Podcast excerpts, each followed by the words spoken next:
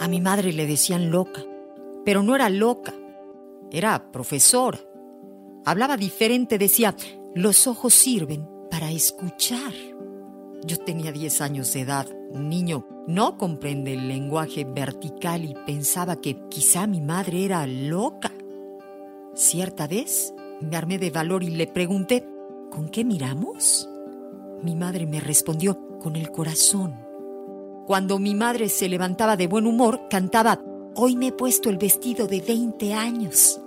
Yo sabía que no tenía 20 años y la miraba nada más. ¿Qué puede hacer un niño sino escuchar? Si mi madre estaba triste, decía estar vestida de niebla.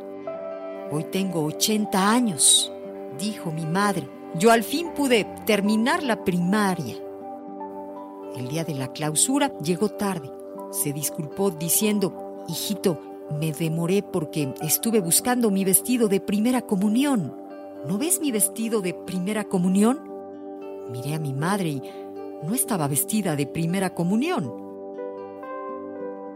Después tuvo un accidente fatal. Me llamó a su lado, tomó fuerte mis manos y dijo, no tengas pena, la muerte no es para siempre. Pensé, mi madre no se da cuenta de lo que habla. Si uno muere, es para siempre. Era niño y no entendía sus palabras. Ahora tengo 50 años y recién comprendo sus enseñanzas. Sí, madre, podemos tener 20 años y al día siguiente 80.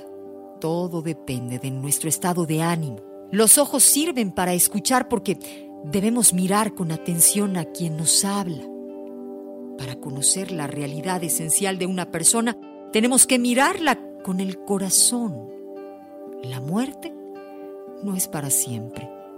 Solo muere lo que se olvida y a mi madre la recuerdo porque la quiero. Ahora, en sus sueños conversamos y nos reímos de su método de enseñanza. Aprendí a mirar con el corazón.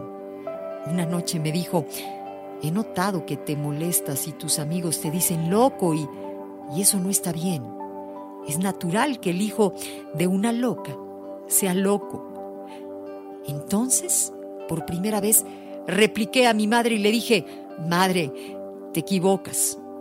No siempre el hijo de una loca tiene que ser loco. A veces es poeta.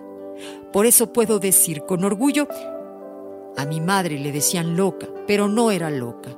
Era profesora. Me enseñó a descubrir la vida después de la muerte. En el 95.3 de FM, esto es amor.